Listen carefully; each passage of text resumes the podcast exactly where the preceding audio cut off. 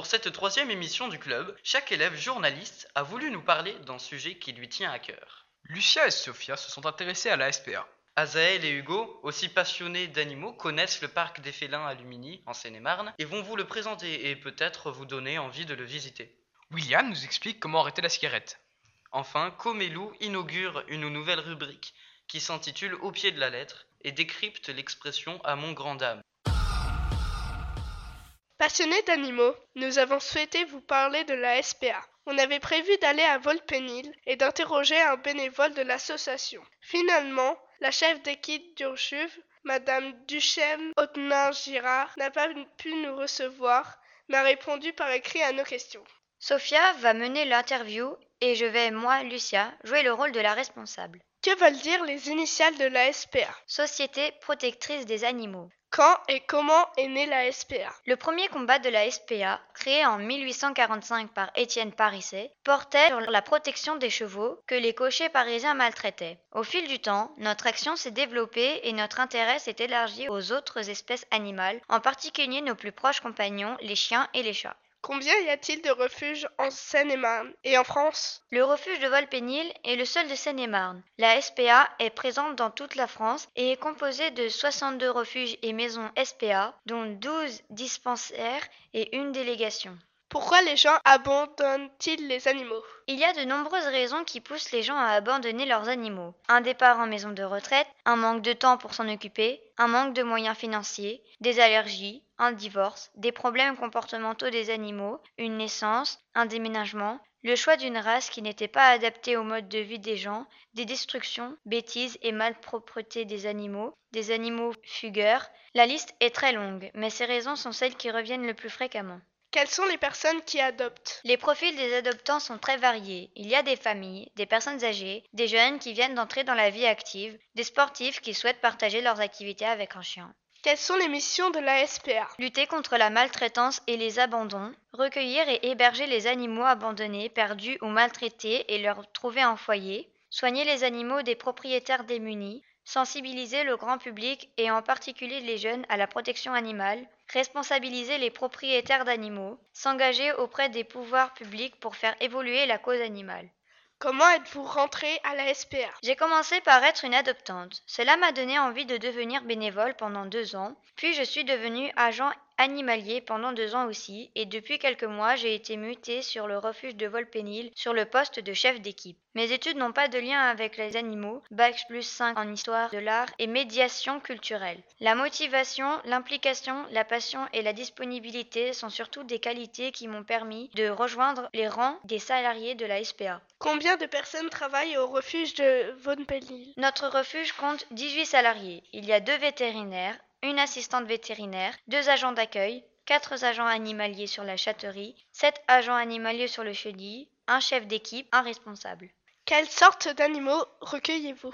Nous accueillons essentiellement des chiens et des chats, mais de temps en temps, nous avons des lapins, et cette semaine, nous avons trois chinchillas. Pouvez-vous nous donner les chiffres d'abandon et d'adoption? En 2017, 42 390 animaux ont été accueillis dans le refuge de la SPA et 38 433 animaux ont été adoptés grâce à la SPA. Que deviennent les animaux qui ne sont pas adoptés?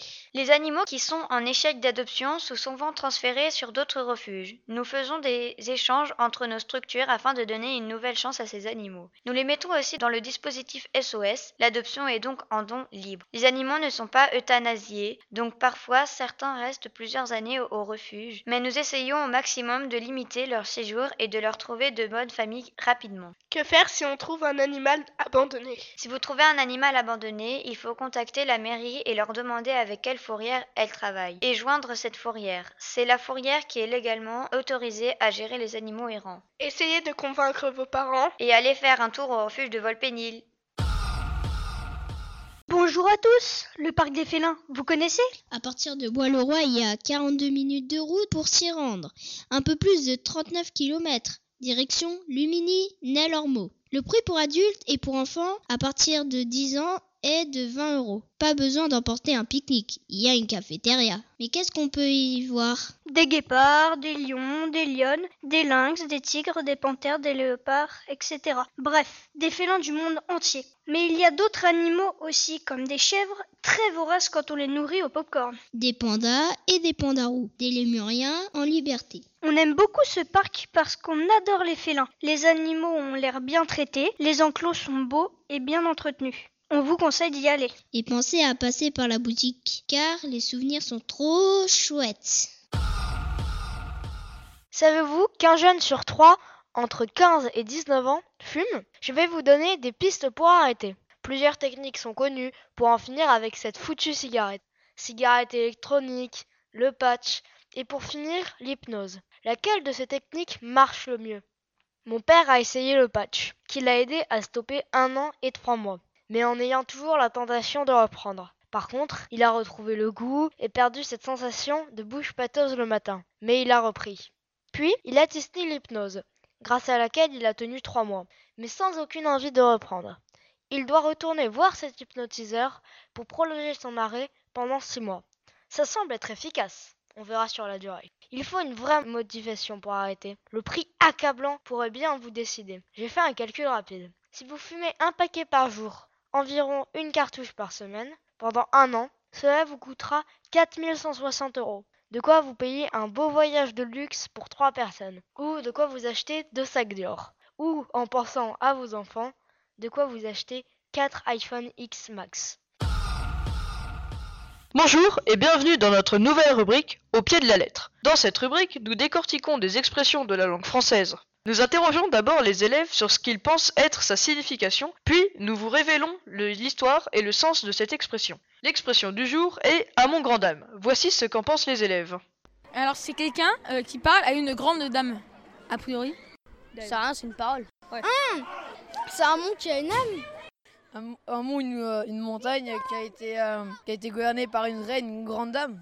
Ça me fait penser aux montagnes parce que Amont, euh, c'est Amont et Aval. Enfin, une, mont- euh, une âme dans la montagne. La grande damnation.